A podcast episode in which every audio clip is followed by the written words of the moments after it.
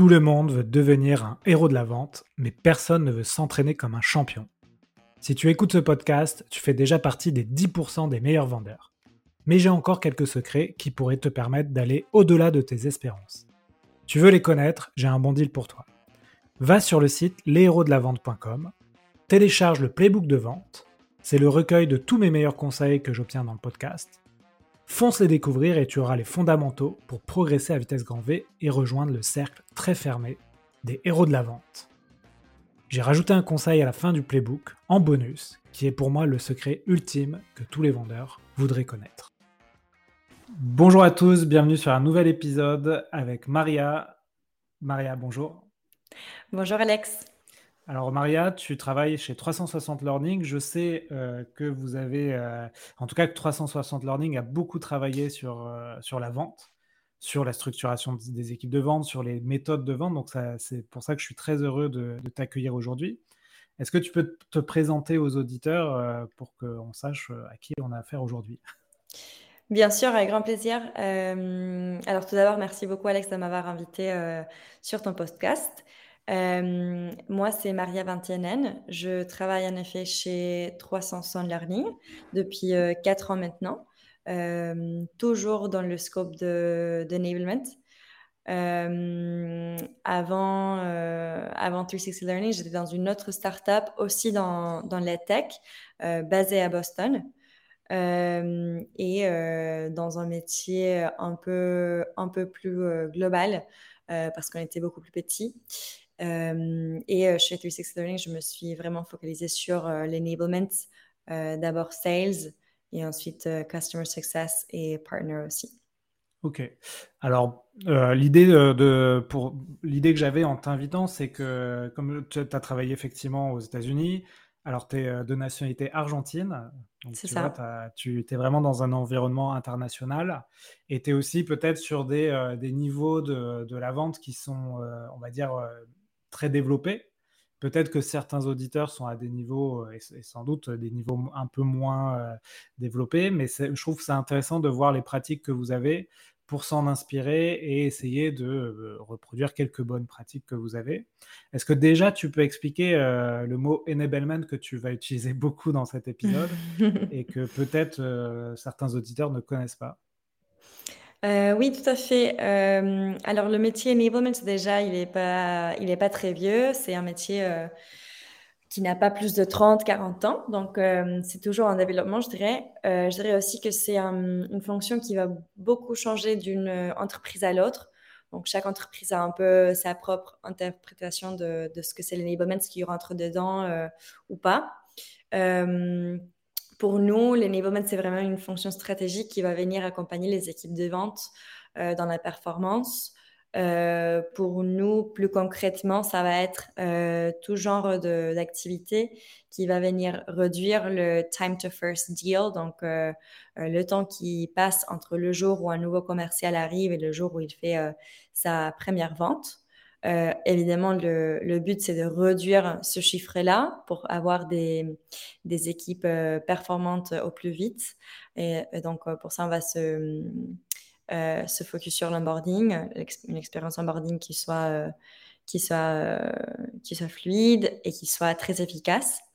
et le deuxième angle, c'est vraiment sur la performance continue. Donc, euh, le KPI qu'on va suivre, c'est plutôt euh, euh, quarter attainment. Donc, quel pourcentage de tes commerciaux arrivent à, faire leurs chiffres chaque, chaque trimestre.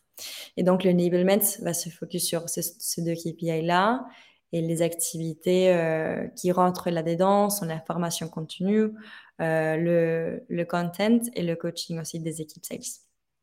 Donc ça fait beaucoup de, beaucoup de choses. Euh, et donc on peut parler un peu de toutes ces choses et voir quelles sont les peut-être les bonnes pratiques que vous avez mis en place, mais aussi euh, les erreurs que vous avez fait euh, parce que c'est des c'est une matière vivante, hein, l'humain et le, développement du sales enablement.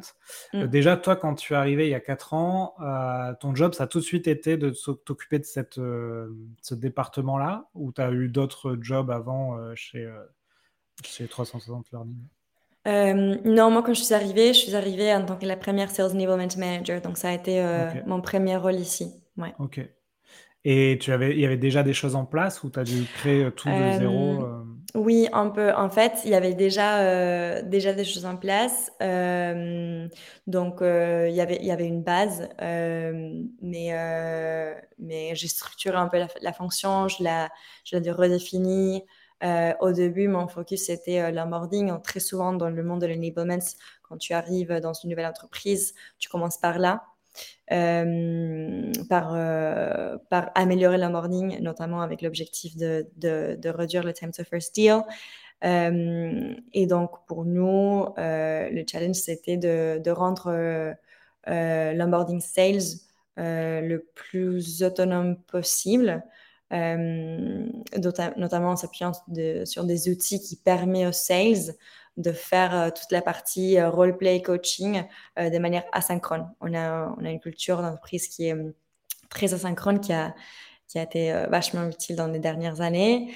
Et, et du coup, on a passé d'un modèle où les sales faisaient leur role-play d'onboarding en présentiel avec leur manager à des outils d'enregistrement où ils peuvent être coachés euh, voilà, de manière asynchrone. Donc, il y a, y a, eu tout un travail de réduire l'onboarding, le faire euh, plus efficace, euh, le mettre à jour.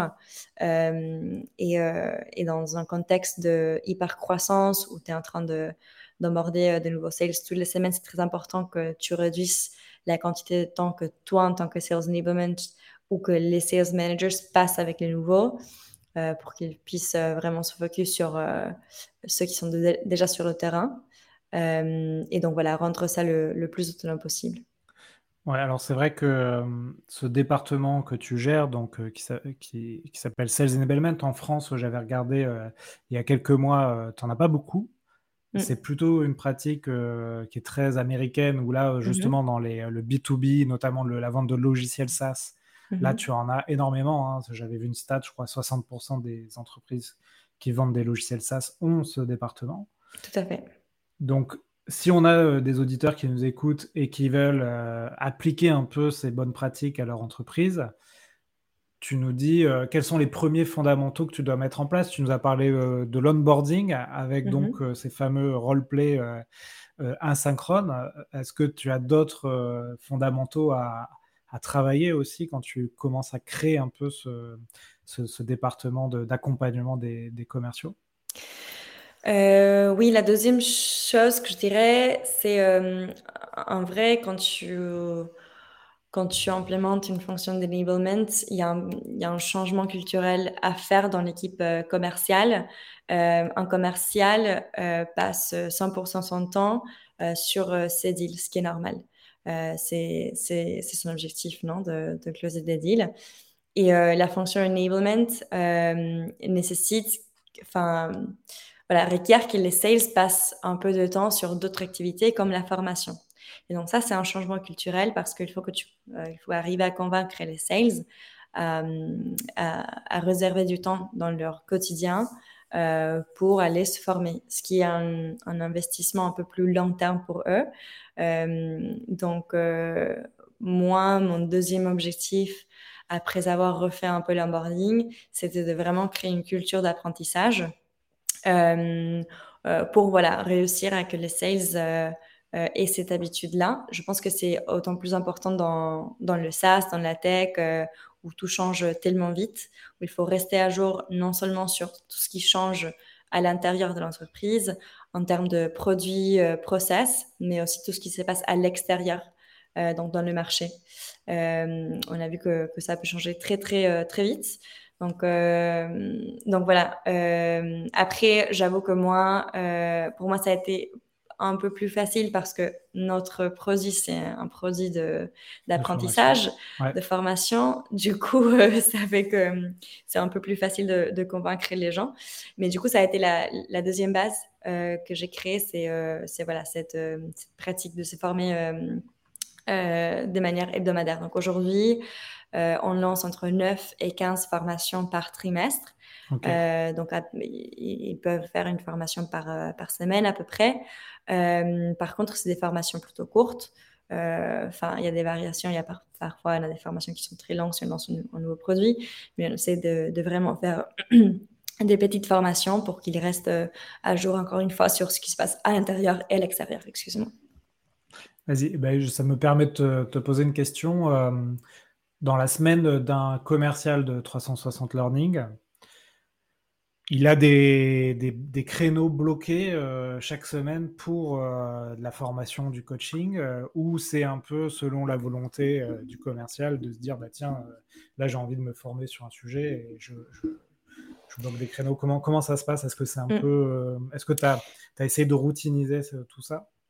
Euh, en vrai, on a, on a une culture qui est très asynchrone et qui est très. Euh, les gens ont, beaucoup d'indépendance chez 360 Learning. Euh, donc, c'est un peu. L'idée, c'est un peu tant que tu, tu fais tes objectifs, tu travailles comme tu veux, où tu veux, quand tu veux. donc, on n'a on a pas vraiment de, des créneaux de formation imposés. moi, je lance les formations et après, c'est à, à, chaque sales de voir euh, quand il, il, prendra le temps de, suivre les formations. Euh, après, l'attente, c'est que, euh, que chaque sales ait, fait toutes les formations par la fin du trimestre. Donc, c'est ce qu'on attend d'eux. mais, mais non, on n'impose pas des créneaux particuliers. C'est vraiment à eux de voir. Mon, mon job à moi, c'est de, de, de, leur convaincre indirectement de faire les formations au plus vite. Euh, et donc là, euh, il y, a, un peu euh, un, jeu à jouer. Moi, il faut vraiment que je fasse attention au genre de formation que, je lance. En fait, quand tu lances des formations, tu vas, très très vite si ça apporte de la valeur ou pas. Il y a des formations que les six vont faire dans le jour ou, les deux jours après le lancement. Et ça, c'est les formations qui les apportent vraiment de la valeur, hein, qui, qui leur apprend quelque chose. Les formations que personne ne fait, c'est parce que c'est des formations dont ils n'avaient pas besoin, qui, qui, ne sont pas utiles ou qui ne sont pas hum, euh, encadrés euh, ou titrés, je ne sais pas comment, comment, dire en français, mais euh, hum, la communication, c'est important. C'est important de, communiquer sur comment la formation que tu es en train de lancer va impacter leur quotidien pour leur, motiver à, à, à, la compléter. Et après, hum, ils se parlent entre eux aussi. Donc, si tu lances une formation, il y a un qui la suive et qui trouve ça hyper euh, valuable, bah, il va partager ça avec ses pairs.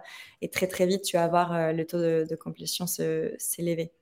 Euh, après, je travaille aussi de manière très proche avec les managers parce que à la fin de la journée, c'est leur responsabilité à eux de s'assurer que chaque sales finit leur, leur formation.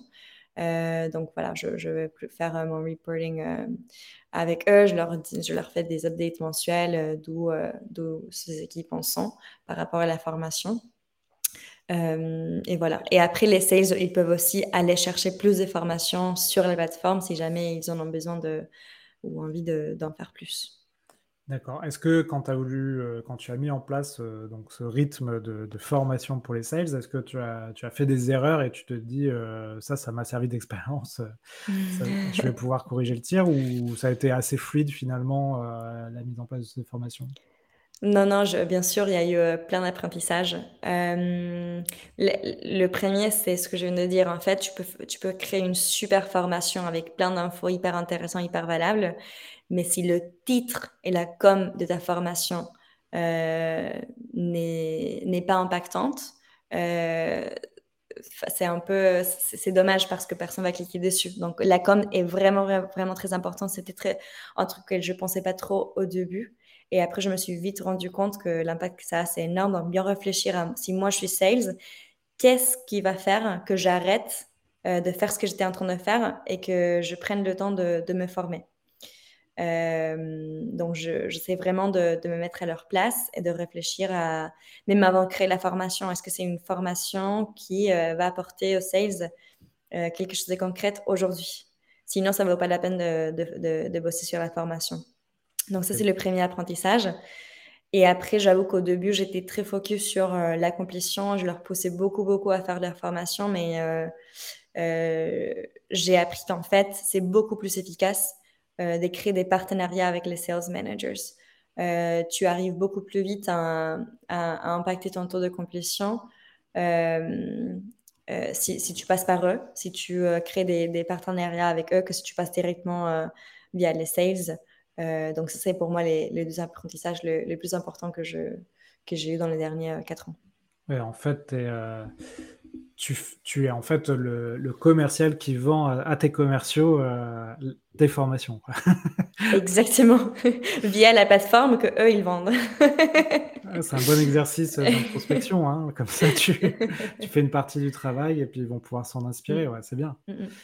Euh, je sais que dans le Sales Enablement, donc on en a beaucoup parlé, tu as cette, euh, ce gros pilier qui est la formation continue. Aussi un pilier de, contenu où euh, tu essayes de pousser du contenu pour aider les commerciaux à, performer. Est-ce que tu t'occupes de ça aussi? Euh, oui, tout à fait. Donc, euh, c'est euh, le, le, troisième challenge que j'ai pris aussi chez 360 Learning. C'était, il y a plusieurs parties dans le contenu. Il y a le développement de contenu, il y a l'orchestration, ça existe la gestion des créations de contenu par d'autres équipes et a la, gestion de contenu elle-même. Euh, donc, dans la création de contenu, moi, je, je vais plutôt m'occuper des, documents très précis. Ça peut être euh, des propals, ça peut être euh, enfin les, templates de propal que, dont ils, vont s'en servir. ça peut être des customer quotes, ça peut être de, des one-pagers sur des sujets précis. Donc, ça, c'est une partie de mon travail, mais, mais plus petite. Après, il y a la gestion de création de contenu. Donc, moi, c'est, mon job de, de, comprendre de quoi les sales ont besoin. Donc, pour ça, je regarde d'un côté euh, les chiffres. Donc, je regarde le pipe, je regarde les différentes verticales, les use cases. J'essaie de comprendre euh, qu'est-ce qu'il a, qu'est-ce qu'on a dans le pipe ce trimestre, quel genre de, contenu euh, viendrait accompagner ces deals-là et est-ce que, est-ce que ça existe où est-ce qu'il faut le créer? Donc, bien comprendre les gaps, euh, les euh, lacunes euh, de, contenu. Et, ensuite, donc, il y a une partie quantitative dans cette démarche-là. Il y a aussi la partie qualitative de juste aller parler aux sales et comprendre, selon eux, c'est quoi les, besoins les, les, plus importants. Et après cette première phase d'analyse des besoins, il y a euh, il y a la partie d'aller comprendre euh, quelles équipes dans l'entreprise euh, sont les plus adaptées à créer ce genre de contenu. Donc, est-ce que c'est l'équipe marketing? Est-ce que c'est l'équipe Ops, Customer Success, Product Marketing? Et créer un process avec ces équipes-là pour la création de contenu. Donc, par exemple, dans n'importe quelle entreprise, quand tu demandes un commercial de quoi il a besoin, il doit te dire des Customer Case Studies. Il veut des testimonials de témoignages, ouais. Des témoignages, merci, mm. euh, clients. Et donc, on a créé un process avec l'équipe Customer Success pour, euh, à chaque fois qu'on a un client euh, qui, qui, qui, a réussi son projet, où, ça se passe très bien, où ils ont partagé de manière proactive voilà, des, des, quotes qui sont importantes. Euh, de créer un customer case study. Donc, euh, donc voilà, moi, je ne crée pas forcément le contenu, mais je vais euh, travailler avec les équipes pour créer une machine où chaque trimestre, on sort de nouveaux customer case studies. Et, et, après, une fois que tu as un peu ta, machine de création de contenu avec les différentes équipes de l'entreprise, il y a la troisième partie qui est très importante, qui est comment le sales il arrive à trouver ce contenu-là surtout dans un contexte où tu es euh, en asynchrone sur plusieurs marchés. Euh, comment est-ce que tu arrives à faire que chaque sales euh, puisse à chaque fois trouver le contenu qu'il lui faut et, donc pour ça, dans l'idéal, tu as un content management system qui te permet non seulement de tout héberger, mais aussi de traquer ce que le sales envoie et ce que le, prospect regarde. Euh, et donc, il y a des outils aujourd'hui qui te permettent de, voir ça. Donc, euh, tu vois très bien euh, ce que le sales a envoyé, ce que le prospect a ouvert, combien de temps il a passé sur chaque page, sur chaque slide. Et du coup, tu fais le lien entre le contenu et la performance. Donc, si tu arrives à, à matcher ton sales pipe avec ton content management system, tu peux attribuer un taux de conversion à chaque contenu et ensuite influencer ta stratégie de création de contenu. Ok. Est-ce que euh, tu, tu, peux nous donner le, nom de, de l'outil que vous utilisez? Euh, Oui, il y en a plusieurs dans le marché. Nous, en ce moment, on utilise Seismic. Ok, je, bah, je les ai interviewés dans le podcast L'héros de la vente. Ok, donc c'est avec ça que tu gères toute la partie management de contenu pour les commerciaux. C'est ça. Ok, hyper intéressant. Euh, donc là aussi, même question, est-ce que tu as eu des apprentissages, des erreurs, des bonnes pratiques euh, ces dernières années sur cette, euh, ce pilier-là de gestion de contenu entre les équipes, de demande de contenu à d'autres équipes, marketing, com ou, customer success pour les commerciaux? Est-ce qu'il y a des choses comme ça qui, qui ressortent dans ta mémoire? Oui, oui, il y en a deux. Donc, la première chose que j'ai appris quand on a commencé à envoyer euh, les propales euh, de manière qu'on puisse traquer euh, l'engagement ou la quantité de temps qu'un prospect passe dessus, c'est que personne regarde les propales. D'accord. Donc, en fait, enfin, les entreprises, nous, on passe beaucoup de temps à créer des super slides et les personnes passent genre une seconde dessus et, en fait, ils scrollent très très vite et ils vont à un seul slide qui est la slide de pricing. Exactement. Et donc, euh, voilà, ça a été, euh, ça a été confirmé. Et, euh, et en fait, c'est bien parce que tu, tu, tu, as, tu apprends à, à, mieux investir tes ressources. Tu sais où passer du temps. Ça sert à rien d'avoir X personnes qui bossent sur des super propales avec le design et tout dedans, alors que personne ne regarde. Donc, ça te permet d'investir tes ressources de manière, plus stratégique. Donc, euh, avant, on avait une propale qui était très longue. Aujourd'hui, on a une propale qui est plutôt courte, qui est plus euh, straight to the point, qui est plus euh, basée sur l'impact, le ROI, etc. L'autre L'autre apprentissage, c'était euh, notamment sur les customer quotes. Donc, comme je disais, euh, dans mon expérience à moi, à chaque fois que tu demandes un sales de quoi tu as besoin, il va te dire des euh, témoignages clients. et à un moment donné, au moment où on achète Seismic, on avait créé déjà 80. On avait 80 customer quotes. et quand je, quand je crée mon premier, premier dashboard de, de, pour suivre un peu l'usage, il y en avait 10 qui étaient utilisés. Donc, on avait créé 70 euh, euh, customer quotes que personne n'avait jamais utilisé.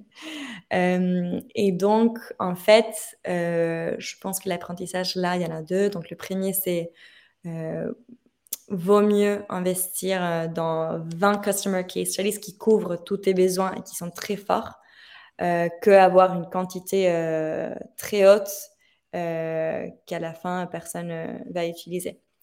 Euh, donc la stratégie pour nous, ça va être plutôt ça, de, prendre les 20 qui sont le plus utilisés et de les améliorer au fur et à mesure du temps.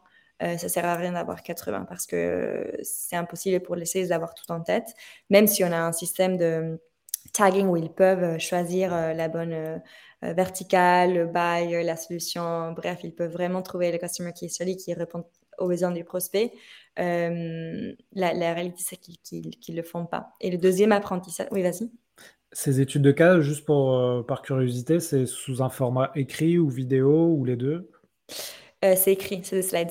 Ok, c'est des slides. C'est un slide très simple qui explique le besoin, la solution, le quote et l'impact en quelques chiffres. D'accord, très bien. Euh, donc voilà, le sales, il passe pas, il se dit pas un lundi matin, bah, tiens, je vais regarder les 80 customer case studies pour les avoir en tête, comprendre ce qu'il y a dedans, euh, pas du tout. Euh, en fait, il finit son pitch, il regarde vite fait qu'est-ce qu'on a comme customer case study dans le retail, il prend le premier qu'il a trouvé, enfin peut-être il regarde deux, trois, il prend le plus impactant, il l'envoie. ce qui est normal, il va pas passer une heure de sa journée à, lire 80 customer case studies. Donc, le deuxième apprentissage pour moi, ça a été aussi dans la com. Euh, je pense qu'il y a, à chaque fois qu'on lance un nouveau euh, témoignage, bien sûr, on fait un ping à tout le monde, mais en vrai, un ping suffit pas. Donc, il faut, il faut vraiment répéter et utiliser plusieurs canaux de communication. Donc, euh, tu peux faire un ping dans ton outil de communication interne, mais tu peux aussi faire encore des annonces via des newsletters, via des, des all hands ou des, meetings euh, en, sync, en, synchrone. Euh, donc, je pense que plus tu varies tes canaux de communication, plus le message passe. Et il faut vraiment euh, répéter et répéter pour qu'ils soient au courant de, de, tout ce que, de tout ce qu'on fait et tout ce qui est à leur disposition. Oui, parce qu'en fait, euh, quand on gère euh, ce genre de mission, on a l'impression que c'est la priorité pour tout le monde, alors qu'en fait, euh, tu, tu pas vas du tout. pas du tout, tu vas passer ton message et tu as l'impression que tout le monde a compris, saisi les enjeux, etc. Alors qu'en fait, tes commerciaux ont d'autres problématiques, comme tu l'as dit au début, et du coup, ça, ça, ça peut se mettre en dessous d'une autre pile d'enjeux de, d'enjeux et de problématiques et ils vont oublier ce que tu leur as dit. Tout à fait. Très bien. Et donc là, on a parlé donc contenu et formation. Est-ce que c'est toi aussi euh, qui gères la partie euh, coaching des commerciaux ou c'est un autre euh, département ou ça fait partie de tes missions aussi? Ça fait partie de mes missions aussi. c'est un travail qui est évidemment partagé avec les sales managers. Qui, en vrai, c'est eux les owners du coaching. Euh, dans l'équipe Enablement, on, vient soutenir un peu euh, le coaching de, plusieurs manières. Euh, donc la première, c'est vraiment dans, l'écoute d'école. Donc on utilise des, outils qui nous permettent d'écouter l'école des, sales. et donc on va venir écouter d'école d'un côté pour faire du feedback. si jamais le sales répond une question et n'a pas la bonne info ou genre loupe en point clé on va leur faire du feedback. Euh, euh, donc euh, voilà, il y a, le coaching qu'on fait, qu'on fait direct avec eux, mais c'est aussi une manière de récolter de la data. Si moi je lance une nouvelle propale, un nouveau pitch deck, ou si on lance une nouvelle méthodologie, une, nouvelle trame des questions de qualification, c'est une manière aussi de, de suivre l'adoption de, de, ce qu'on fait et de voir que ça a bien été adopté et si ça n'a pas bien été adopté, c'est notre faute. Ça veut dire que soit ça n'a pas été bien communiqué, soit c'était pas euh, c'était pas quelque chose de, très euh, valuable. Et du coup il faut que euh, voilà soit qu'on communique mieux soit qu'on refasse qu'on prenne du feedback. Mais voilà c'est une manière très très concrète de voir si ce qu'on lance marche sur le terrain. Donc ça c'est la première enfin la première partie du coaching. Et la deuxième c'est de armer les sales managers avec des outils pour mieux coacher. Euh, donc, c'est presque de, du manager enablement. Euh, et donc, des outils, ça peut être par exemple des scorecards. Euh, donc, quand, tu as, quand toi, tu écoutes un call de qualification, un pitch, une démo, quelles sont les, les choses qu'il faut que tu, que tu cherches, que tu écoutes, que tu regardes et on leur donne aussi euh, des rubrics pour qu'ils puissent euh, chacun coacher de manière un peu standardisée. Donc aujourd'hui, on a à peu près 12 sales coachs. Donc l'idée, c'est que chacun fasse un peu à peu près pareil. Et donc, on leur donne des, rubriques pour que quand ils, font leur coup d'école, qu'ils puissent voilà, coacher d'une manière un peu plus structurée. Ça nous permet aussi de nous assurer que chaque sales reçoit du feedback de manière régulière, structurée, claire. Ok, très bien. On a Kevin dans le chat qui nous demande les liens des outils. Euh, on les mettra euh, juste après le, live. Comme ça, on reste concentré sur, sur ce que tu nous dis, euh, Maria. donc, bah, écoute, merci. Tu nous as bien résumé en fait les enjeux quand tu crées un département enablement au sein d'une entreprise, formation, coaching, contenu. Et tu voulais aussi ouvrir le sujet à, à ce qu'on appelle aujourd'hui le revenu enablement et le partnership enablement. Donc c'est en fait euh, d'avoir une approche un peu plus euh, large, un peu plus holistique euh, dans ton entreprise. On en a un peu parlé dans le, dernier podcast Les héros de la vente. Est-ce que tu peux nous expliquer là aussi qu'est-ce que c'est, qu'est-ce que ça implique, quels sont les enjeux en fait derrière ces mm. mots, ces anglicismes? Euh, oui, bien sûr. Et désolé, j'utilise plein de mots en anglais, c'est vrai. Euh, donc, n'hésite pas à me, dire quel est le, mot en français, je ne les ai pas tous. Euh, donc, en fait, l'évolution de Sales Enablement à Revenue Enablement, c'est assez organique, c'est assez naturel, parce que beaucoup de ce qu'on fait côté sales s'applique côté CS, dans, surtout dans le monde de, la tech, des startups, du SaaS. Euh, et donc, voilà, euh, de, plus en plus, je me retrouvais à partager ce que je faisais non seulement avec nos commerciaux, mais aussi avec l'équipe euh, Customer, Customer Success. Et, donc, à un moment donné, on a eu un de nos Customer Success Managers qui, qui a évolué vers ce rôle de Customer Success Manager.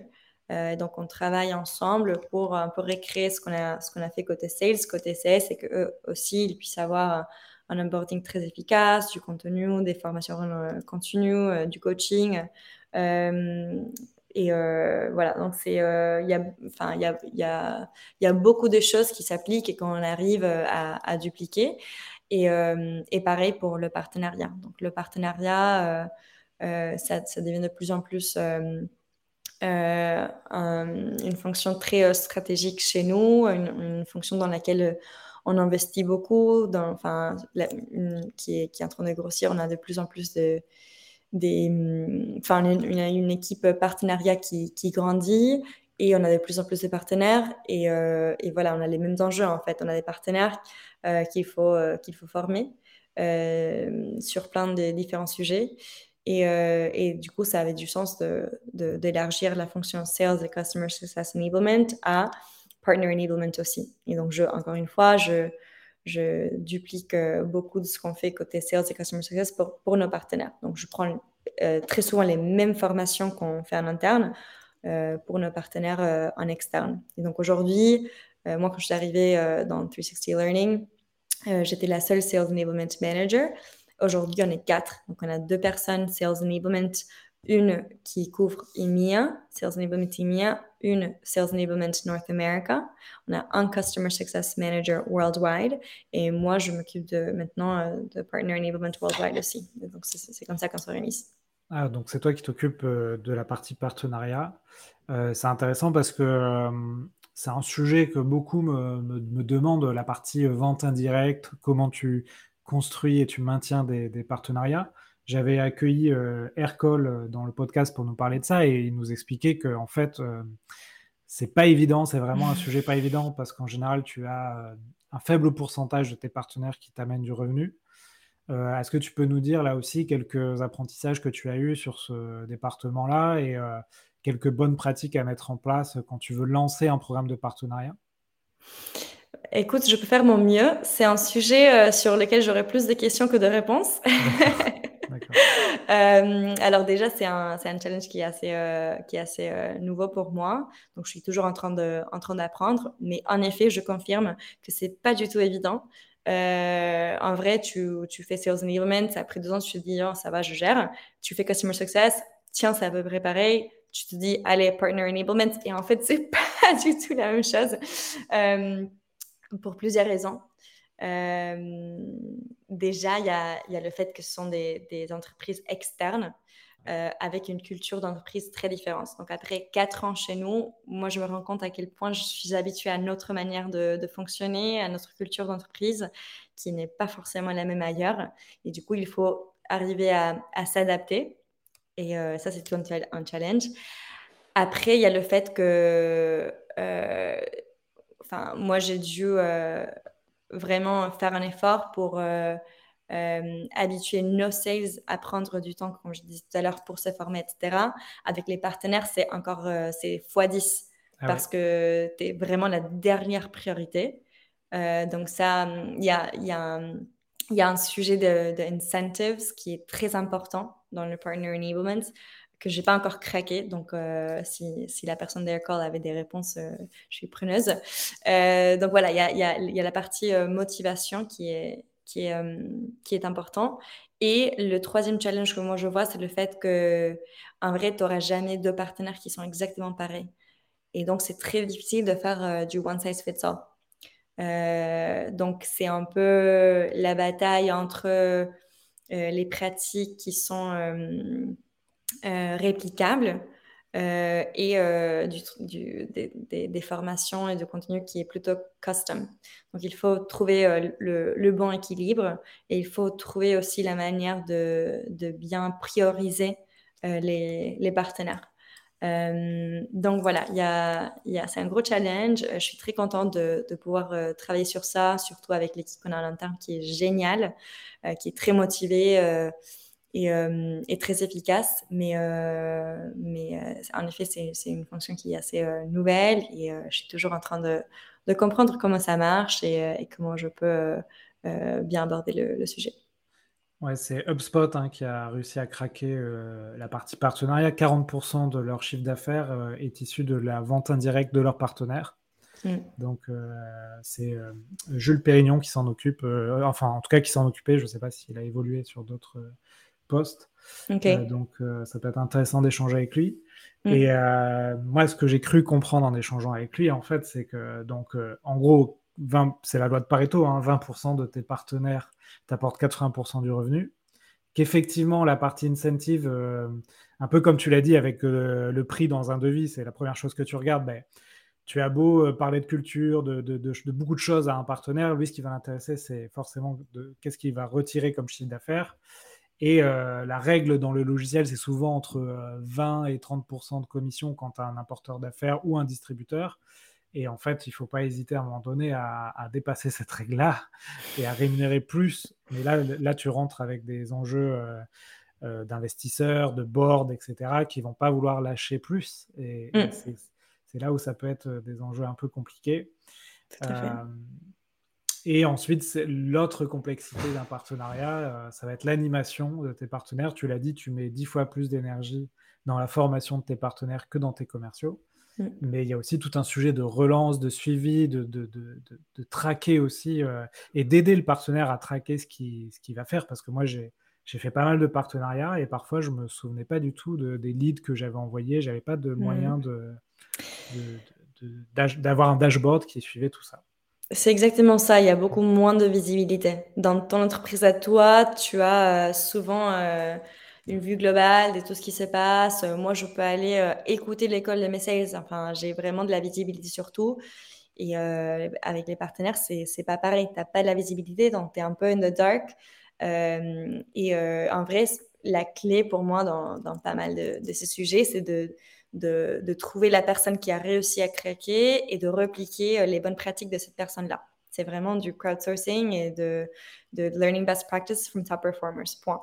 Et avec les partenaires, encore une fois, tu as moins de la visibilité, donc euh, tu as, du mal à, identifier les personnes, à savoir euh, euh, quelles sont les bonnes pratiques, tu as moins d'accès aussi. donc ouais, en effet, ça fait, partie, ça fait partie du challenge, le manque de visibilité. Ouais, je te le refais en français, apprentissage des bonnes pratiques et, dupliquer les bonnes pratiques. Merci. tu nous as fait une accélération là. Excuse-moi. C'était sympa. Ok, bah écoute Maria, on arrive, euh, on arrive à la fin du sujet. Je vais te poser des dernières questions. Est-ce que avant ça, tu veux rajouter quelque chose sur ce sujet euh, ou ces sujets? Euh, On a bien compris le mot clé hein, du podcast, c'était enablement, permettre de accompagner de différentes équipes est-ce que tu voulais ajouter quelque chose ou on passe aux dernières questions? Euh, Non, j'ai j'ai euh, rien à ajouter. Avec, euh, avec plaisir pour en discuter plus si jamais quelqu'un veut rentrer en plus dans les détails du sales enablement, du customer success enablement, des outils dont je me sers. Des, des, des, wins et des fails que j'ai eu, ou si quelqu'un qui écoute a des, les, les, réponses sur partner enablement, c'est avec grand plaisir pour échanger aussi. voilà.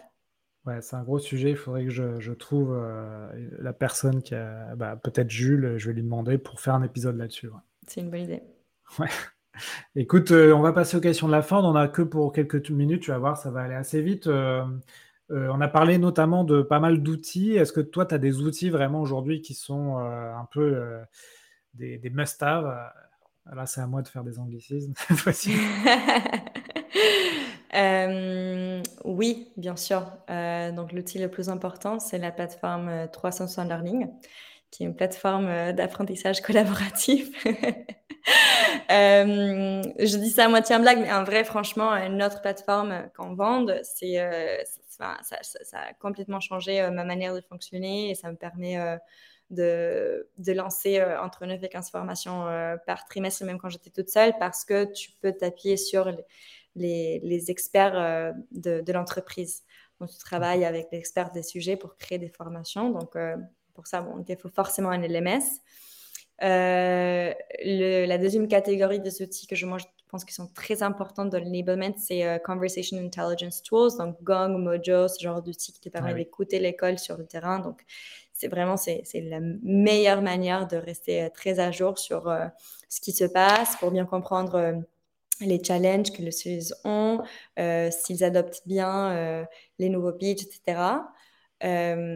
bon, après, il y a évidemment dans le métier sales le CRM, donc ça c'est vraiment essentiel. Et la gestion de contenu, comme je disais tout à l'heure, dans le ça va être très important aussi.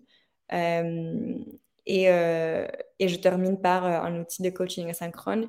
dans l'idéal, c'est quelque chose qui, est inclus euh, dans, ton LMS. Donc, sur la plateforme 360 Learning, les sales, ils peuvent euh, se enregistrer en faisant leur, euh, leur pitch pour que les coachs puissent ensuite regarder, faire un feedback via la plateforme, ce qui permet de d'un côté de démocratiser un peu le, coaching pour que tout le monde puisse le faire et surtout de, de pouvoir le faire de manière asynchrone et comme ça tu peux le faire euh, même si les gens ne sont pas au bureau ou pas dispo, euh, chacun son, en fonction de son planning.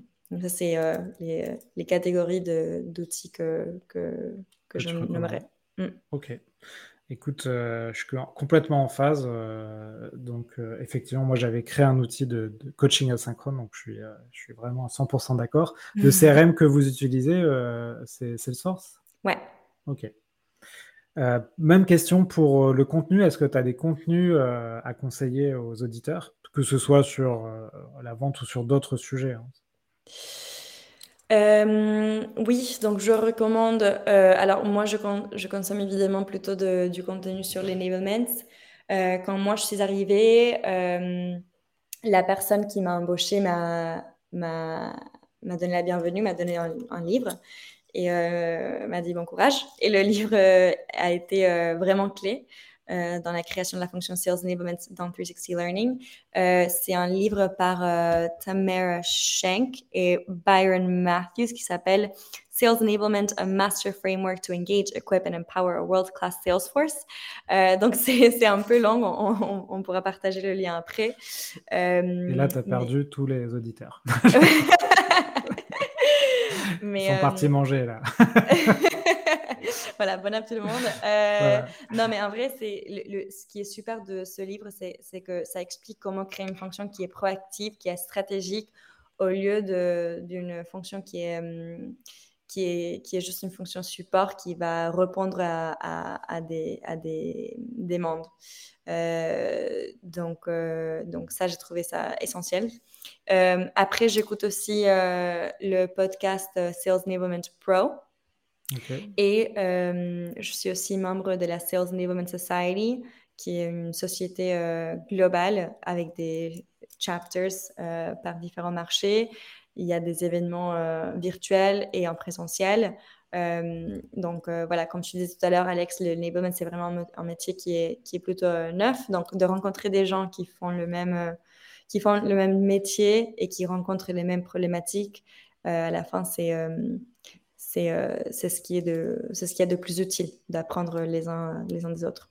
Ouais, j'imagine très anglo-saxon. Hein, j'imagine les gens avec qui tu discutes, c'est plutôt des Américains, ça? Ouais, il y en a pas mal. Après, en France, ça, il commence, à en avoir de, ouais, de plus en plus. Donc, on a, après, euh, à Paris, euh, les Sales Enablement Managers, on se connaît tous. Euh, donc, on a notre groupe WhatsApp et tout. On se voit de temps en temps. Donc, ça reste petit, mais de plus en plus, en France, on a des Enablement Managers. Et tu commences à avoir aussi des conférences, des salons en Europe organisés pour ce métier. Donc, ça, ça, commence à, à, grandir. Ok, génial. Il me reste deux questions, Maria. Est-ce qu'il y a une compétence que tu n'as pas, que tu aimerais avoir? Il y en a beaucoup. Il y en a beaucoup. Euh, si je devais choisir euh, une, je dirais, euh, je dirais la. C'est pas une compétence, c'est un superpower. c'est la possibilité de, de, de, je sais pas comment dire en français, de voir le futur, de savoir ce qui va se passer. si on a appris quelque chose dans les dernières années, c'est qu'en fait tout peut changer très vite et que du coup il faut rester agile, il faut rester euh, souple pour pouvoir s'adapter. Donc, j'aimerais bien savoir euh, ce qui va se passer pour pouvoir euh, commencer dès maintenant à préparer nos commerciaux pour qu'ils soient, pour qu'ils soient prêts. Donc, voilà, je, j'aimerais bien avoir ce, ce pouvoir-là. Alors, si tu veux, j'ai un contact d'une voyante qui est pas mal, que je mettrai dans les notes du podcast. Ah ben, génial. Et en fin de dernière question, si tu peux inviter quelqu'un dans le podcast, tu me proposes qui? Je te propose Belen Egles, qui est un super Sales Enablement Manager. je, je rencontrais Belen quand elle était chez Algolia. et récemment, elle, a, elle est partie d'Algolia pour rejoindre MuleSoft, qui est une entreprise qui a été rachetée par Salesforce. Donc, elle travaille chez Salesforce. et là, c'est donc avec moi, tu as eu vraiment un, une perspective d'une petite boîte. Enfin, moi, quand j'ai rejoint 360, on était 120, maintenant on est 400. On était un enablement manager, maintenant on est 4. Avec Belen, tu auras vraiment une autre échelle. C'est vraiment enfin, a different ball game. Et euh, donc, je pense que c'est intéressant d'avoir plusieurs euh, points de vue. Euh, donc, on va pouvoir te parler d'une équipe d'enablement qui a la taille de, de 360 Learning. Ah ouais, carrément. Bah écoute, euh, je veux bien son contact. effectivement, je, c'est intéressant. Euh, c'est vrai que Salesforce, je les ai jamais invités dans le podcast, donc c'est mm. l'occasion. Écoute, Maria, merci beaucoup. Euh, comment on fait pour te joindre pour te parler de ces sujets? Sur LinkedIn. Sur LinkedIn, les gens peuvent me contacter, ouais. Ok, bah écoute, j'espère que les auditeurs ont appris pas mal de choses. ça peut paraître un peu technique, mais je pense que finalement, il y a beaucoup aussi de bon sens dans tout ce que tu as dit. Hein coaching, formation continue, euh, mm-hmm. euh, contenu. Peut-être que les gens le font sans l'appeler euh, Sales Enablement. Mm. Donc, si ça vous a plu, n'hésitez pas à partager l'épisode. Et puis, Maria, bah, écoute, bonne, bon développement sur ce nouveau département des partenariats. Et j'essaierai de faire un épisode sur ce sujet. Je te l'enverrai en prime time. Merci beaucoup, Alex. C'était un plaisir. Ouais, à bientôt tout le monde. Salut. Voilà, j'espère que l'épisode vous a plu. Si vous voulez continuer à approfondir ces sujets, retrouvez sur le site l'héros-de-la-vente.com l'ensemble des podcasts et également la newsletter Les Chroniques de la Vente. Donc deux fois par mois, je vous envoie toute la veille que je fais sur les nouvelles techniques de vente, les nouveaux outils, et je fais également un portrait d'un entrepreneur qui a craqué le système pour exploser ses ventes. Donc on se retrouve sur cette newsletter ou sur LinkedIn pour continuer à échanger sur ces sujets passionnants. Et n'oubliez pas de noter 5 sur 5, le podcast ça m'aide énormément. Belle vente à tous